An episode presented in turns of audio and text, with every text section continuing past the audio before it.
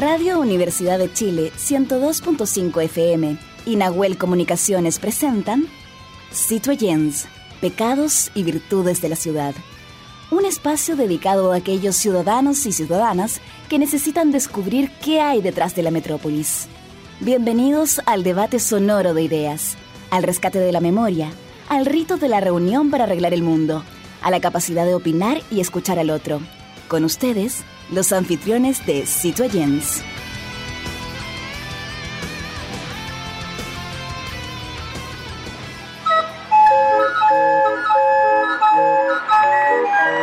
Radio Universidad de Chile y el programa Citoyens, Pecados y Virtudes de la Ciudad presentan Conexión Patrimonial, Sonidos de la Geografía Humana, segunda temporada un microespacio dedicado a valorar nuestros tesoros humanos y sus oficios patrimoniales y que son parte de la memoria viva e histórica de nuestro país.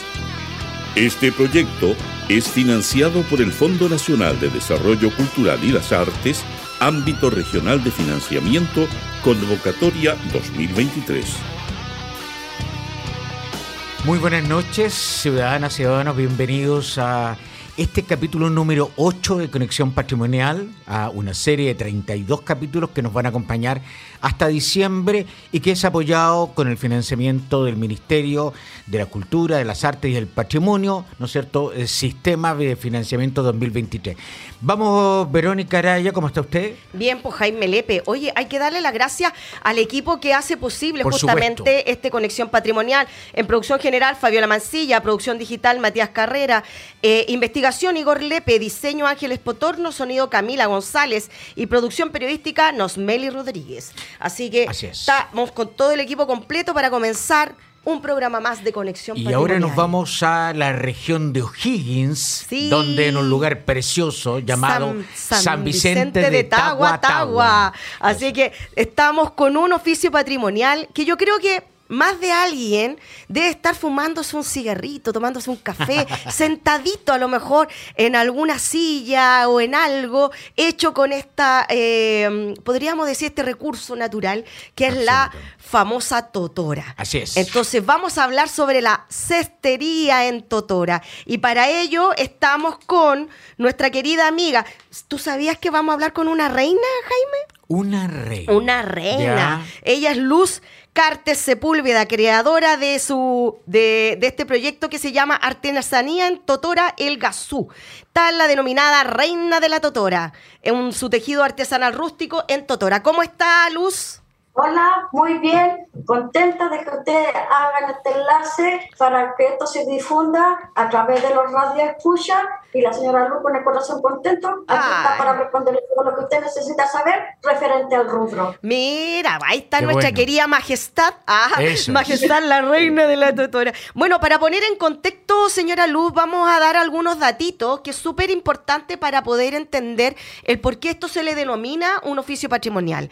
Hace más de 5.000 años antes de Cristo, la cultura chinchorro, en lo que hoy es en la región de Arica y Parinacota, ya empleaba la totora para diversos usos, tanto como domésticos como rituales. La flexibilidad, la resistencia y el tamaño de la planta ha significado que su uso se haya eh, mantenido en el tiempo. Y en Chile, Jaime, el uso de la totora está arraigado en la tradición de la zona norte y centro del país, desde donde se confeccionan principalmente esteras en rollo para cierres de terraza, canastos en diversos tamaños y formas. Pero esto también, no solamente en el norte y centro, sino también en el sur.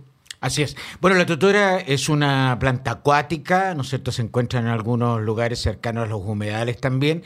Y es, eh, tal como decías tú, hace más de 5.000 años que se viene usando, es parte de los patrimonios prehispánicos y por supuesto presta gran utilidad, mm. no solo en la decoración, sino que también en la utilidad de mobiliarios que nosotros utilizamos. De hecho, yo tengo unas sillas de totora en la casa de Limache. Así Mira, que, y, oye, duran mucho, ¿eh? Y duran mucho. Oye, ah, también hay que agradecerle en este minuto, gracias a la conexión a la oficina de turismo de San Vicente de, de Tagua, que es la que nos permite hoy día estar aquí conectados con nuestra querida reina de la totora, señora Luz. Dígame. Señora Luz, ¿usted desde cuándo es denominada la reina de la totora y desde cuándo se dedica principalmente a este oficio? Mire, desde el principio hasta ahora ha habido una trayectoria totalmente difícil. Ahora último, yo me catalogué como la reina de la doctora porque el tiempo me lo permite y me lo amerita porque ya tengo los conocimientos y las técnicas arraigados a mi corazón por este arte tan bonito y tan noble, ¿verdad? Pero los primeros comienzos era solamente conocida como la señora Luz de San Vicente Tahuatahua. ¿Hay alguna tradición familiar, eh, señora Luz, eh, tíos, abuelos, padres, madres, respecto a, esta hermosa artesanía? Eh, sí, mi señor. Uno de mis hermanos que vive en la localidad de Batuco, comuna de Lampa, fue el que vino sin que yo lo llame, me vino a insertar los conocimientos, porque yo en esa fecha perdí el trabajo y perdí al papá de mi hija, y él me hizo hacer un paraguas de totora en una llanta de bicicleta que él mismo confeccionó y me lo atrajo para enseñarme a hacer un paraguas para cubrir las plantas. Él hizo uno, después yo hice el otro pero cuando terminé el segundo, me dijo, Luz, desármalo, está mal hecho, vuelve a hacer otro. Hice el segundo y no había ninguna diferencia entre los dos. Pero él, como me dijo que estaba malo, yo quedé más mirándole y le hice la pregunta, ¿por qué está malo? Me dijo, mira hermana, desde el solo hecho que tú escuchaste que alguien te diga que el trabajo está mal hecho, no dudes nunca de tu trabajo tus dos paraguas están confeccionados perfecto, ah. pero desde ahora, mira, no te lamentes más. Pon tu pena por detrás, tu hija por delante. Este es tu trabajo y no te lamentes más. Se dio la media vuelta y se fue. Y yo en un año, en un año, me estimado, le formé la empresa. Mira, qué buena, qué bonito, qué bonita historia. Eh, señora Luz, eh, el material que usted utiliza, eh, ¿usted lo, lo, dónde lo adquiere? ¿Lo, lo, lo trabaja usted misma? ¿Compra el material? ¿Cómo, ¿Cómo trabaja la materia prima? Mire, soy bendecida bajo la alero de la madre naturaleza. Nosotros vamos a hacer todo el proceso completo. Vamos a la ¿Cómo eso? a extraer y a podar la tutora. Ya llevamos a la casa, la seleccionamos, la trabajamos, la limpiamos la hidratamos y después podemos hacer los productos. Ah. A través del tiempo fue simplemente una funda de macetero, pero después nos íbamos acrecentando a medida que íbamos poniendo los conocimientos y me hice un telar para hacer los cierres perimetrales, los cortinajes que suben y bajan como persiana y también para techo. Nosotros nos especializamos en hacer tejidos a pedido y a medida, cualquier sea la medida del cliente. Y damos un servicio óptimo, de calidad y por supuesto en forma profesional. ¡Ay, qué bonito! ¡Qué bonito habla! ¡Qué bonito habla nuestra reina! Eh, sobre me llama la atención sobre el tema del tallo.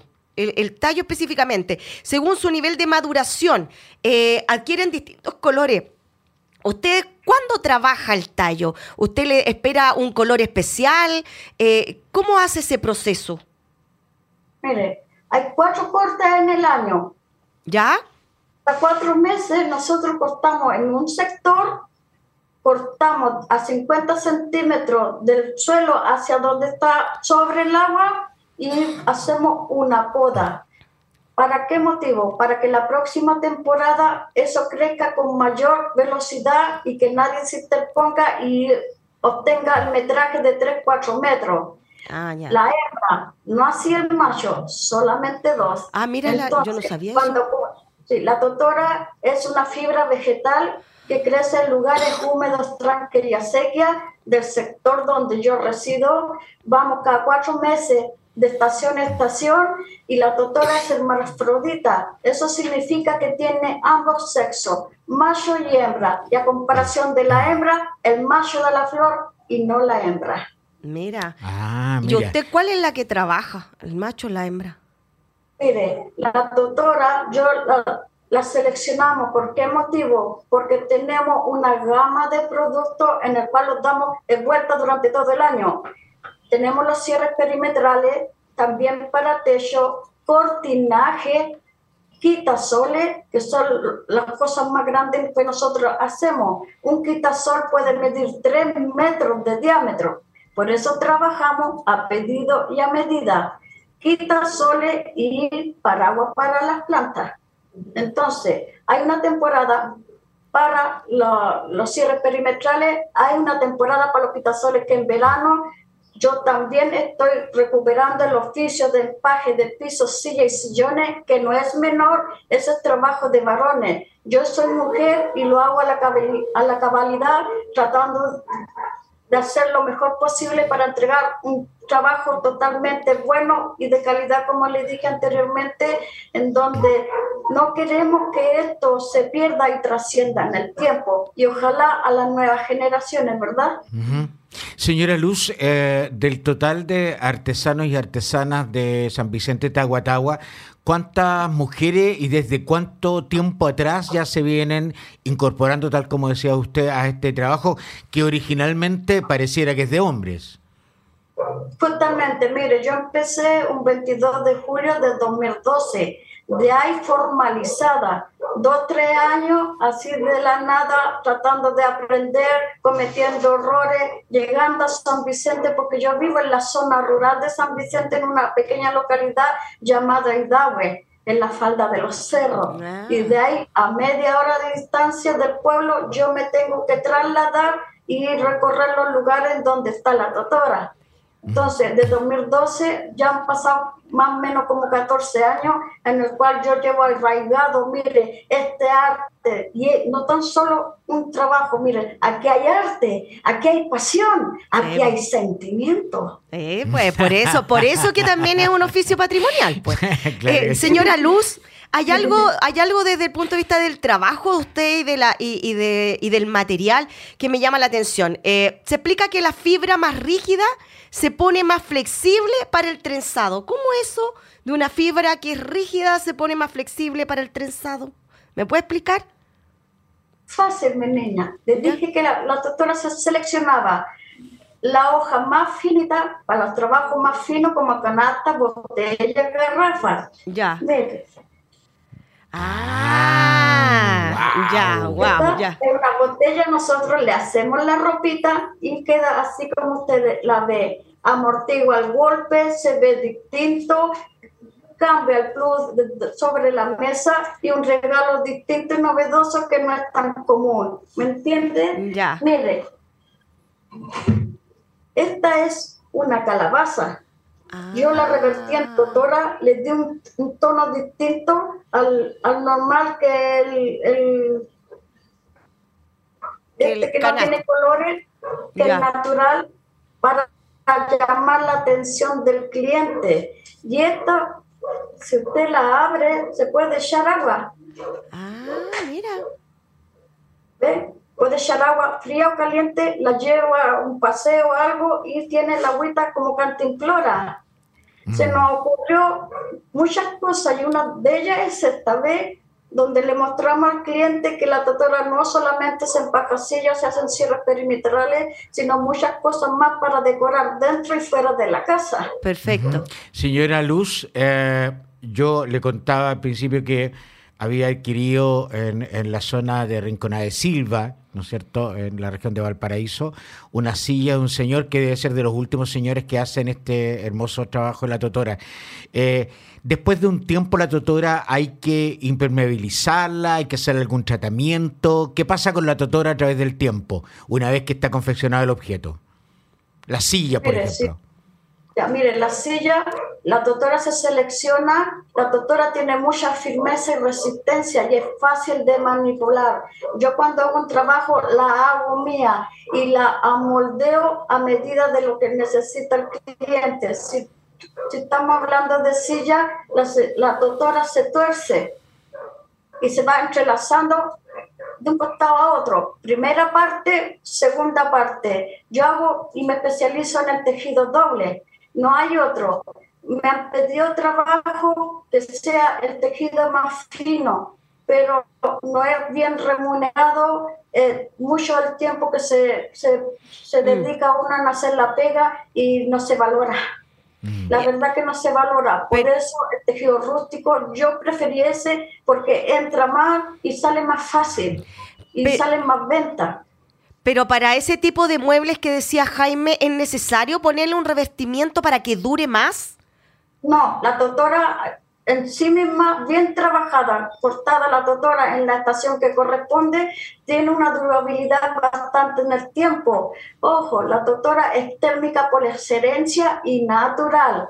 Un empaje de silla que salen de mis manos bien trabajada, mínimo 12 años a 15 años el trabajo y el tejido. Ya, eso, eso me llama la atención. Usted dijo cortarla en la época. ¿Cuándo es la mejor época para cortar la totora? Para que salga de mejor calidad podemos cortar durante todo el año. Cada cuatro meses nos vamos cambiando de lugar en lugar o de humedales en humedales. No hay una fecha específica. Ahora estamos cortando la totora de invierno, la que es resistente, la que dura alto para techo o para los cierres perimetrales, que no se le echa nada. Un rollo de estera de 2 por 5 por darle un ejemplo, puesto a la intemperie dura 8 o 9 años sin echarle nada. Si usted la impermeabiliza con aceite de linaza, le puede durar 3, 4 años más.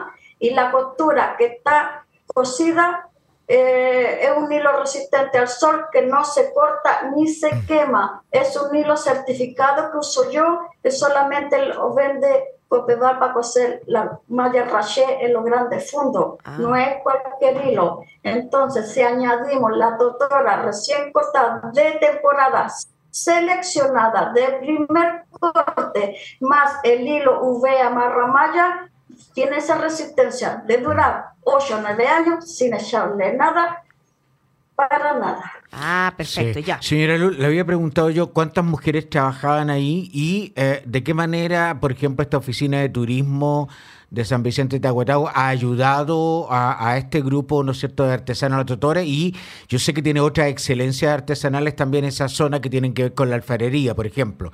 Pero en el caso de ustedes, ¿de qué manera, qué rol ha jugado ahí la oficina de turismo?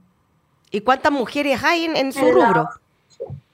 En la oficina de turismo desde los primeros comienzos. Yo ingresé al programa Jefas de Hogar, o sea, estamos enlazados desde mis primeros pasos hasta estos 13, 14 años, en donde si yo requiero alguna petición o algún ajuste, ellos están siempre de la mano conmigo. Entonces, uno tiene que ser agradecida en este aspecto porque siempre hemos estado de la mano.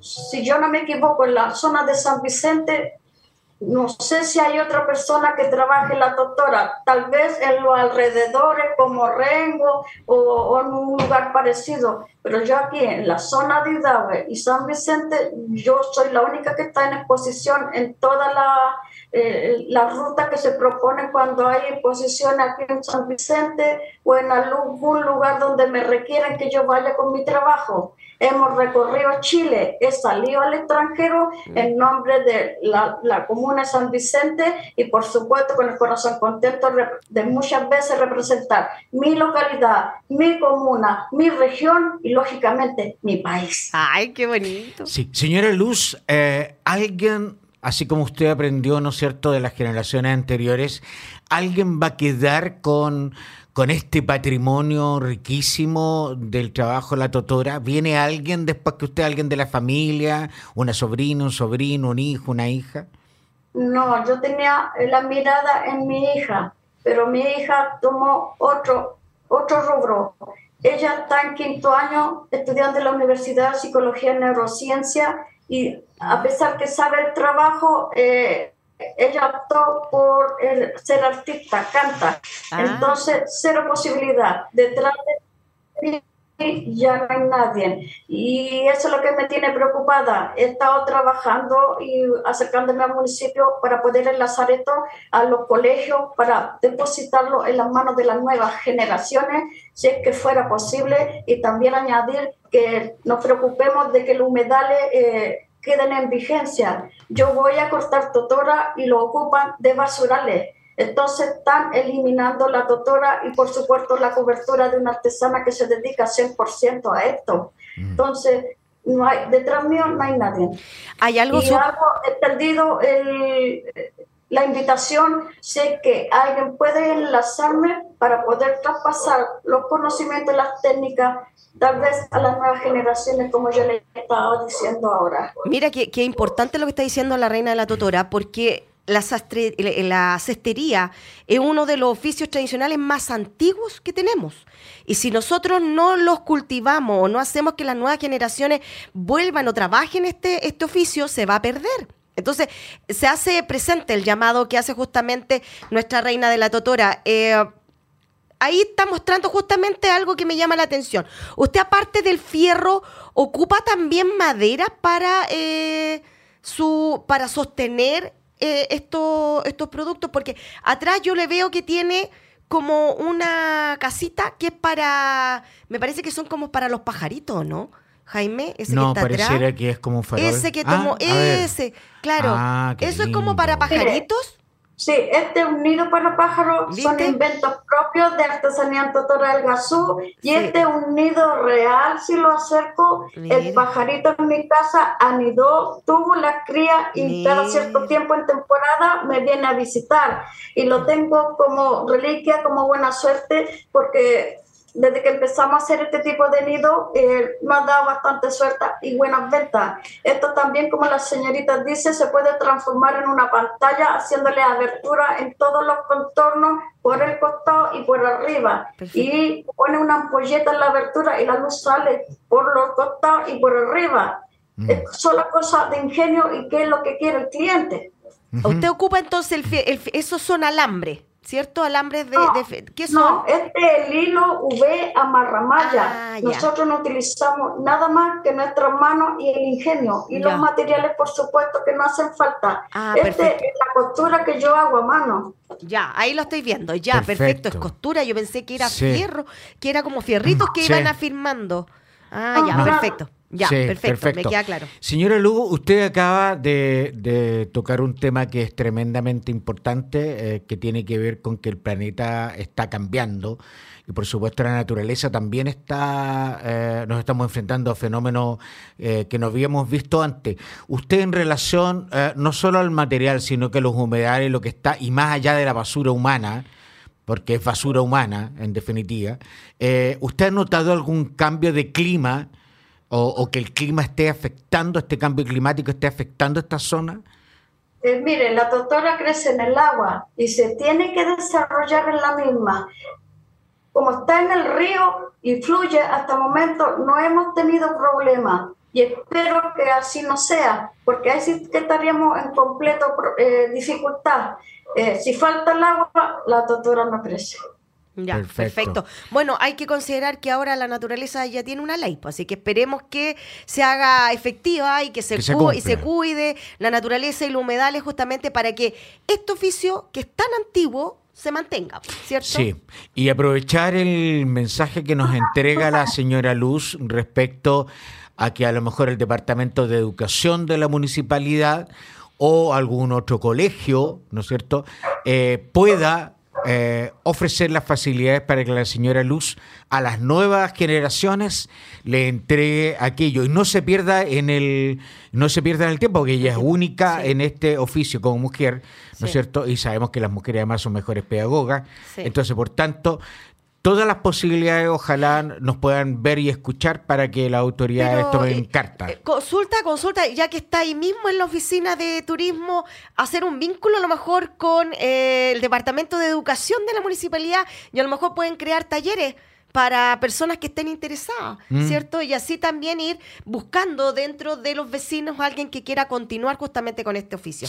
Ya, señora Luz, nos están ahí pidiendo que vayamos finalizando por el tiempo.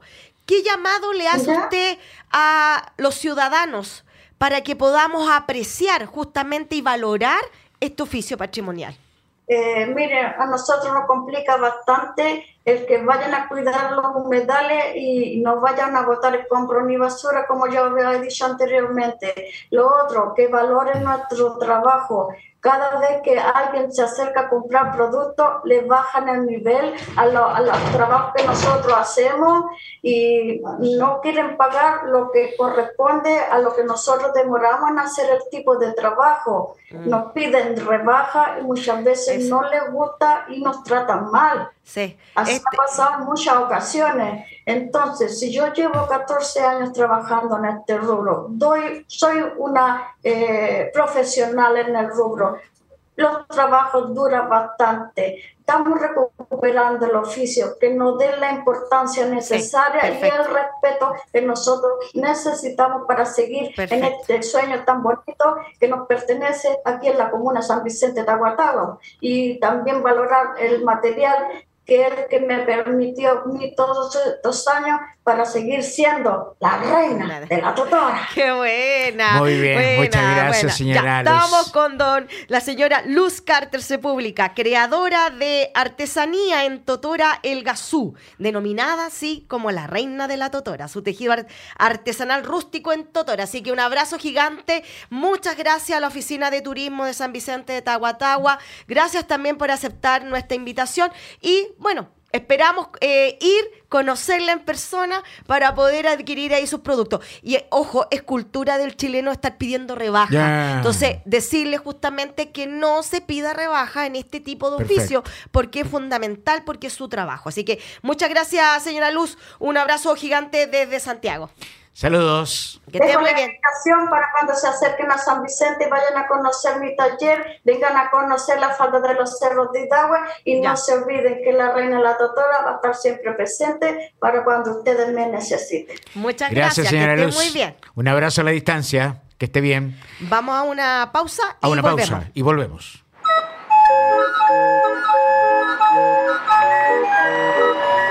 Universidad de Chile y el programa Citoyens, Pecados y Virtudes de la Ciudad presentaron Conexión Patrimonial, Sonidos de la Geografía Humana, segunda temporada.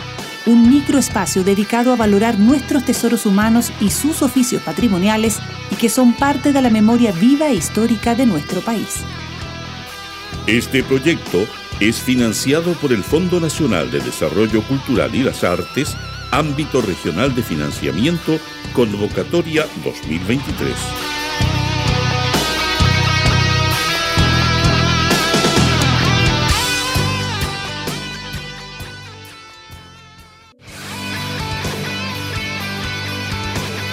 En la Plaza de Abasto todo puede suceder, porque es un lugar de encuentro con las ideas, los mundos y los personajes de la ciudad.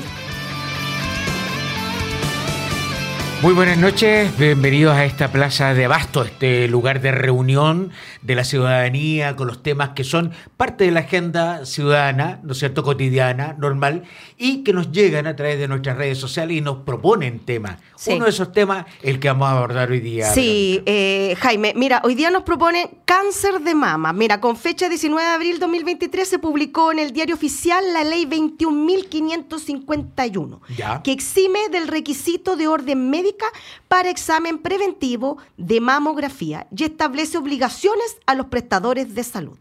Eh, um, aquí, para poder conversar sobre eso, tenemos un especialista. ¿ah?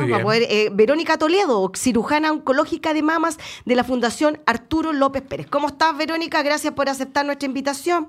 Hola, buenas noches, Verónica y Jaime. Ya, las Gracias a ustedes por la invitación. Ya, pues ahí las tocallas. Eh, Verónica, mira, primeramente me llama la atención algo que dice que el requisito de la orden médica, ¿cierto?, para el examen preventivo de mamografía. Pero, ¿qué pasa con la ecomamaria? ¿Por qué no está incluida aquí?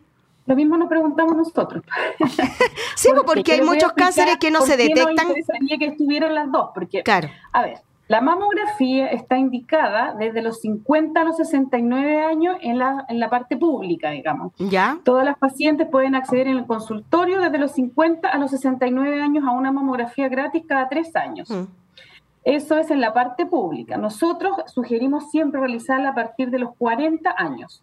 Pero ¿qué pasa con las pacientes que tienen 40 justito o menos de 30 y la mamografía no siempre, ojo, la mamografía es un método de screening que es para detectar mm. alguna enfermedad, pero a veces necesitamos complementarla con otro examen. Y ahí está el pero de la ecografía, porque la ley solo incluye la mamografía. Mm. Así es. Doctora, eh, esta es la segunda, según nuestros antecedentes, la segunda causa de muerte en mujeres en, en, Chile.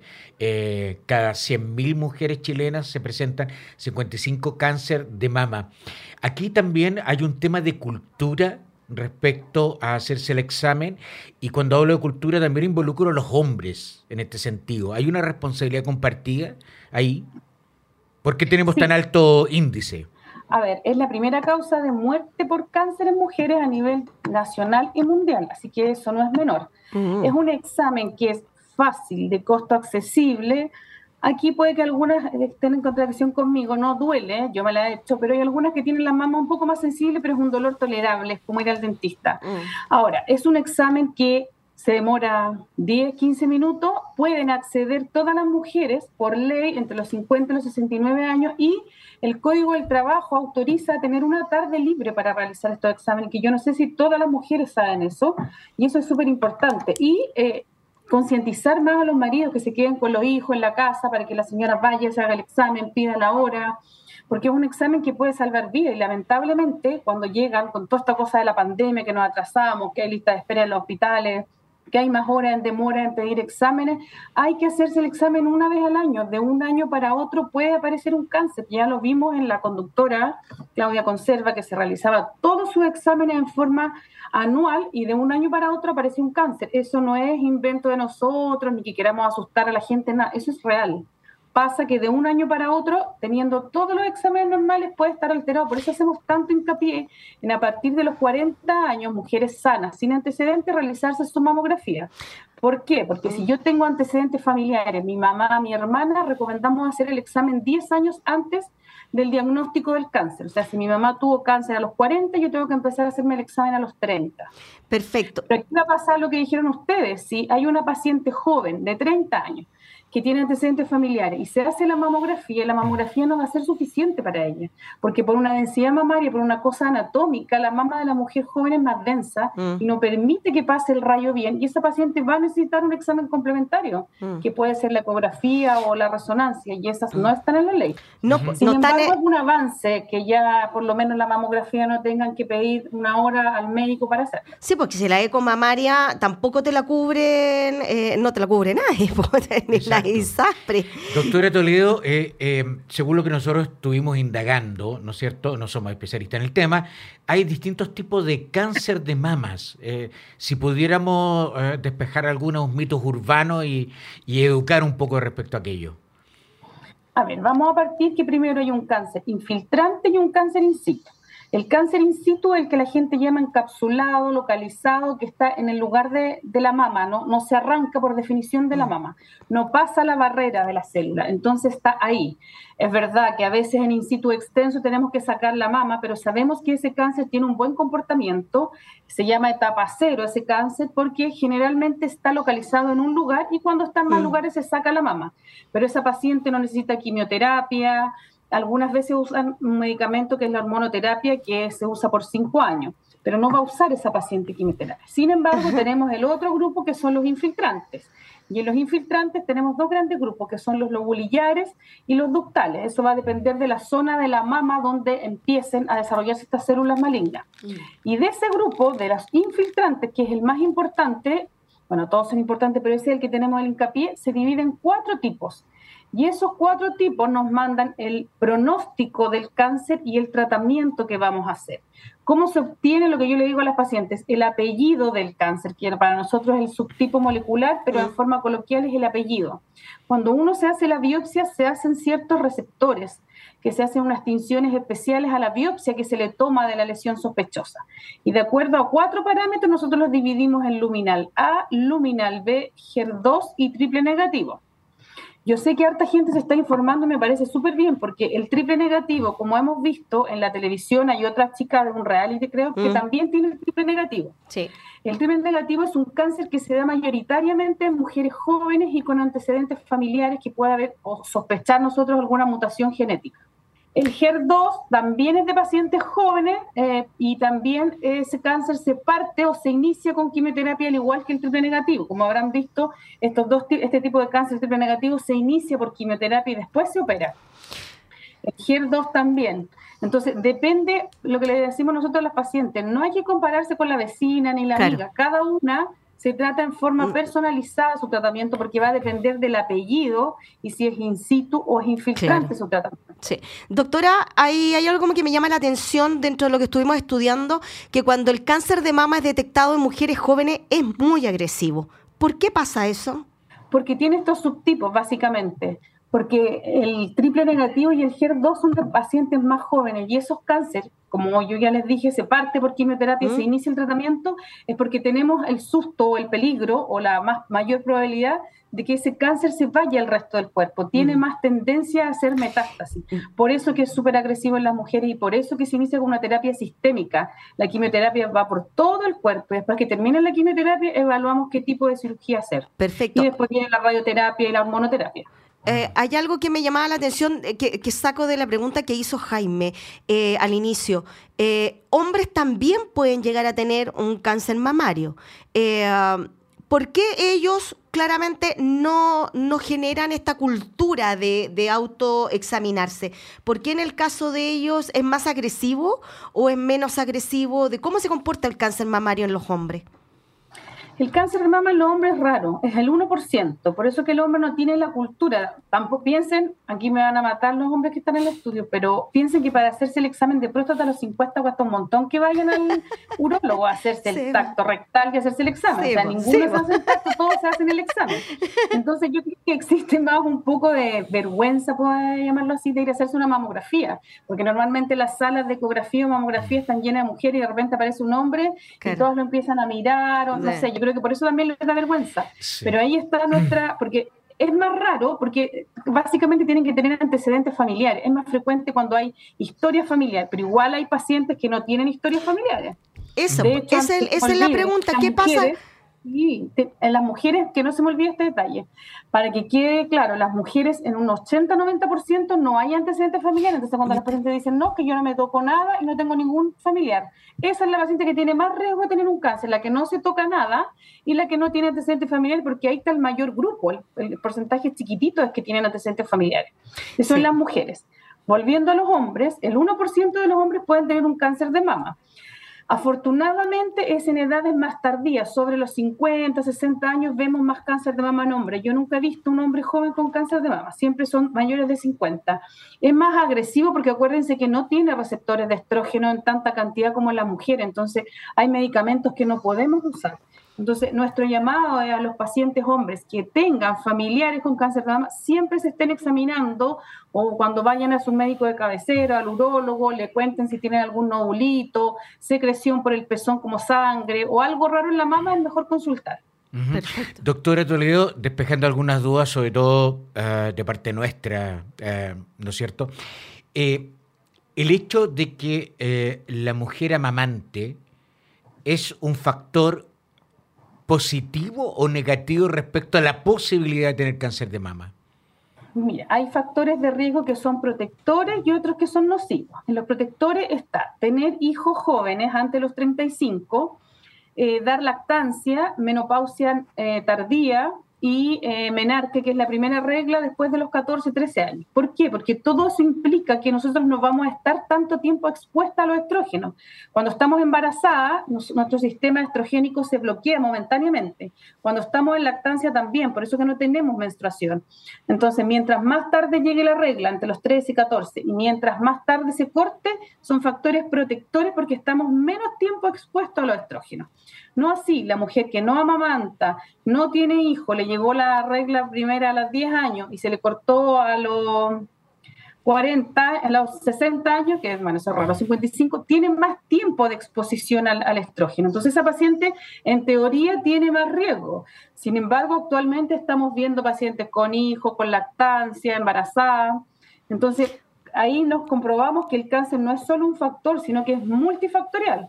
Y los factores nocivos que ya están estudiados son una dieta rica en grasa, pacientes que tienen más peso, más mm. sobrepeso, también tienen más riesgo porque hay una hormona que después de que se nos corta la regla, que es la hormona que se llama aromatasa, que agarra nuestra grasita y la convierte en estrógeno. Entonces, por eso que las mujeres, mientras más peso tienen, mayor riesgo de un cáncer. El tabaco está demostradísimo que es un factor de riesgo para el cáncer de mama y el alcohol también, el alcohol en forma excesiva. Entonces, en el fondo, ¿cómo uno puede prevenir esto? teniendo una vida más saludable, o sea, no fumando, tomando menos o poco alcohol y teniendo un peso estable para nuestra estatura. Eh, doctora, eh, los cánceres sabemos que son asintomáticos, pero hay algunos que sí uno logra o siente dolor o molestia en la parte axilar. Eh, ¿Son todos asintomáticos o sí tenemos algún dolor? El dolor no es síntoma de cáncer, desafortunadamente, porque si no los pesquisaríamos rápidamente. Los síntomas son un bulto, sangre en, por el pezón, la retracción del pezón, una hendidura en la piel, pero cuando llegamos a eso, llegamos tarde porque ya hay una lesión palpable. nosotros nos gustaría mm. llegar antes, cuando no tocamos nada, no vemos nada y llega la paciente con el examen y en el examen se ve una lesión chiquitita, milimétrica o unos puntitos que se llama microcalcificación. En esa paciente nosotros llegamos a tiempo, creemos llegar a tiempo. No así cuando llegan con un tumor gigante, una axila, un ganglio, ahí ya sabemos que estamos llegando tarde y tienen más e-, riesgo de tener metástasis. Esa era la pregunta que seguía, las microcalcificaciones, que muchas mujeres nos han preguntado. Eh, cuando les detectan microcalcificaciones en la ecomamaria, más que en la mamografía, en la ecomamaria. Al revés, se ve más en la la mamografía. Ya, y después se ratifica con la ecomamaria. Eh, ¿Cómo es el procedimiento ese? No, la, la mamografía es método de screening, o sea, para ver pacientes sanos detectar enfermedades. Y la mamografía es mucho mejor para ver las microcalcificaciones, porque se ven como puntitos blancos. Ya. Mm. Y ahí cuando uno tiene microcalcificaciones, microcalcificaciones benignas, que pueden ser por depósitos de calcio, y otras que son sospechosas. ¿Cómo sabemos? Porque los radiólogos tienen que estar entrenados, y de ahí voy a complementar un poco la pregunta de la mamografía sin orden. Tienen que estar entrenados para ver la distribución de estas microcalcificaciones. Ciertas distribuciones a nosotros nos hacen sospechar y pedimos una biopsia. Hmm. La, ecografía es para ver básicamente nódulos, distorsiones, cicatriz radiada, otras cosas, pero las microcalcificaciones, el método de elección es la mamografía y si hay sospecha de esas microcalcificaciones que se vean sospechosas, se pide una biopsia que se llama biopsia esterotáxica. Ya. Doctora Toledo, eh, ¿es mito o es verdad respecto de que hay una ah, mayor observación y detección del cáncer de mama en aquellas mujeres que se atienden por ISAPRE respecto a aquellas que se atienden por FONASA? Nosotros creemos como fundación que eh, en la gente que tiene FONASA tienen menos acceso a realizarse esto. Sin embargo, las pacientes que tienen ISAPRE tienen la mayoría convenios. Por ejemplo, la empresa Entel, la empresa de comunicaciones, la empresa de laboratorio, todas esas empresas grandes tienen a sus trabajadores asociados a algún convenio y los mandan a hacer el screening, porque yo trabajaba en otro lugar y me tocó muchas veces evaluar el screening de las pacientes, que llegaban todos los años con mamografías porque la empresa los mandó. Entonces, desde ese punto de vista, las empresas hay que ponerle una estrellita porque tienen preocupación también por sus trabajadoras de pedirle todo el screening que corresponde, mamografía, papa Nicolau, de acuerdo a la edad hay un, un, listado de exámenes que les piden en las clínicas también las trabajadoras de clínica. Entonces, claro, da esa impresión que las pacientes con ISAPRE tienen mayor acceso a eso y porque también sus ISAPRES desde cierta edad tienen acceso a toda esta cosa preventiva, de la mamografía, del Papa Nicolau, van dentro del plan, digamos, de cada mujer a los 40 años, está incluido el, screening que lleva mamografía, creo que lleva la ecografía también, y el Papa Nicolau. Entonces va dentro del pago que hacen las pacientes. No así las pacientes FONASA, que si se quieren hacer una mamografía tienen que pagarla si tienen menos de 50 años. Y si tienen más de 50 años en su consultorio se lo deberían realizar gratis. Doctora, si pudiéramos hacer una capitulación de aquellos tips o, buenas enseñanzas que permitan a las mujeres, sobre todo jóvenes, irse preparando en estos procesos y que, y que las mujeres en general eh, y los maridos también, como coapoyo, ¿no es cierto?, debieran tomar en cuenta sin descuido para evitar justamente prevenir el cáncer de mama. A ver, si tienen más de 40 años, realizarse su mamografía y ecografía. Si bien el screening se hace con mamografía, nosotros siempre pedimos complementarizarla con la ecografía porque puede haber mamas densas, puede algo que escape de la mamografía. Si no se puede hacer las dos, solo mamografía. Si tiene menos de 40, pero tiene algún antecedente familiar de cáncer de mama, ya sea por la línea materna o paterna, realizar su examen antes.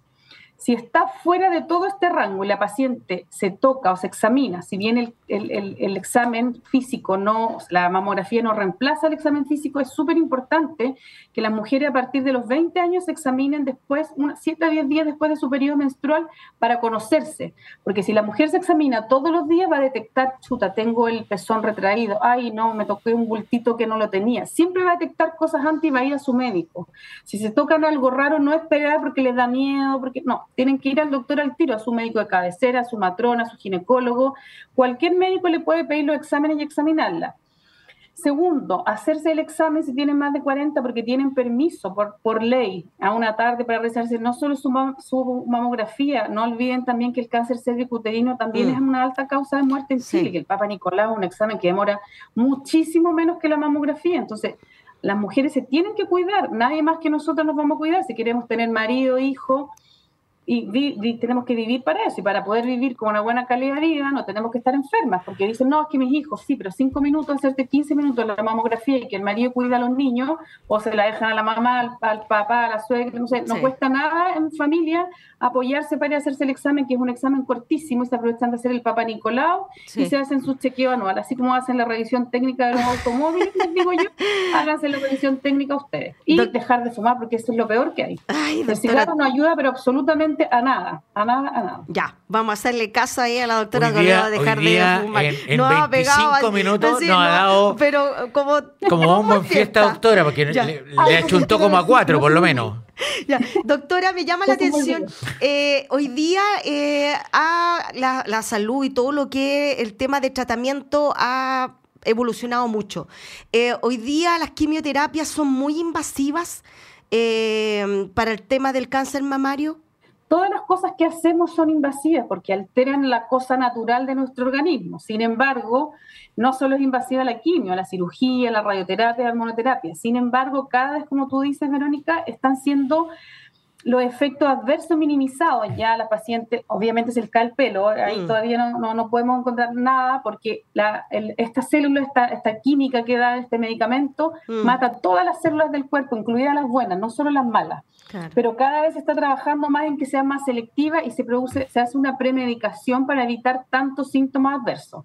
Y no hay que olvidar que todo el mundo, no sé, evoluciona de forma diferente. Hay pacientes que con la quimio se sienten muy, muy mal, hay otras que se sienten más o menos y hay otras que no pasa nada, al igual que con la cirugía y la radio. Todo depende mucho de uno, de cómo reciba todas estas cosas y cómo esté preparada física y psicológicamente. Aquí no hay que olvidar la esfera psicológica. Eso, a eso iba, a eso iba. Siempre lo olvidamos. La esfera psicológica y la esfera sexual es súper importante porque estamos viendo mujeres con cáncer cada vez más jóvenes. Acá en la fundación al menos vemos harta mujer joven. No sé cómo es la tendencia eh, anual a, nivel nacional, porque no hay mucha, mucha etapificación, no hay mucho estudio, pero acá estamos viendo harta mujer joven, entonces tenemos que preocuparnos de las esferas psicológicas. No es fácil para nadie que le digan que tiene un cáncer, que se va a caer mm. el pelo, que le van a sacar un pedacito de la mama o la mama entera y que puede tener un montón de síntomas adversos. Y después de que terminan todos los tratamientos, el tema reconstructivo también, que es importante, y el tema de usar una hormona. Las pacientes que usan hormona baja mucho el alivio, se altera toda la esfera sexual y eso no lo conversamos mucho, dejamos como de lado, chuta ya, la operé, se acabó el cáncer, se acabó. No, la señora sigue con la cosa psicológica, que no quiere que el marido la mire sin mama, si es que no ha tenido reconstrucción, que no puede el, tema sexual. Eh, no es fácil tener un cáncer de mama y, claro, es un proceso largo, desde que se hace el diagnóstico hasta que se termina y ya uno incorpora el diagnóstico y el tratamiento y ya quedó con algunas secuelas de la cicatriz, de la radio, volver a la vida normal a veces no es tan fácil. Perfecto. Doctora, eh, ya cerrando en este último minuto que nos queda, eh, una curiosidad, la Fundación Arturo López Pérez, ¿solo está en Santiago? ¿No está en regiones? Están haciendo ahora, estamos haciendo en Viña, ahí está el proyecto, en Concepción y hay un proyecto en Puerto Montt. Así que pronto esperamos tener noticias de, nuevas sedes en regiones. Ah, qué bueno. Listo. Ya, pues estábamos con Verónica Toledo, cirujana oncológica de mamas en la funda de la Fundación Arturo López Pérez. Gracias, doctora, por haber atendido nuestro llamado. Que esté muy bien. chao, buenas noches. Chao, chao, que esté muy bien. chao. chao.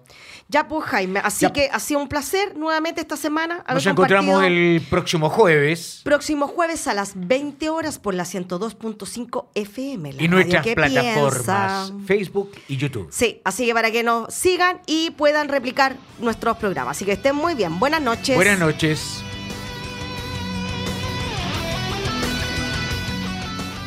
Radio Universidad de Chile 102.5 FM y Nahuel Comunicaciones presentaron Citoyens, Pecados y Virtudes de la Ciudad. Un espacio dedicado a los ciudadanos y ciudadanas que necesitan descubrir y explorar qué hay detrás de la metrópolis. Nos volveremos a encontrar la próxima semana en algún lugar de la ciudad.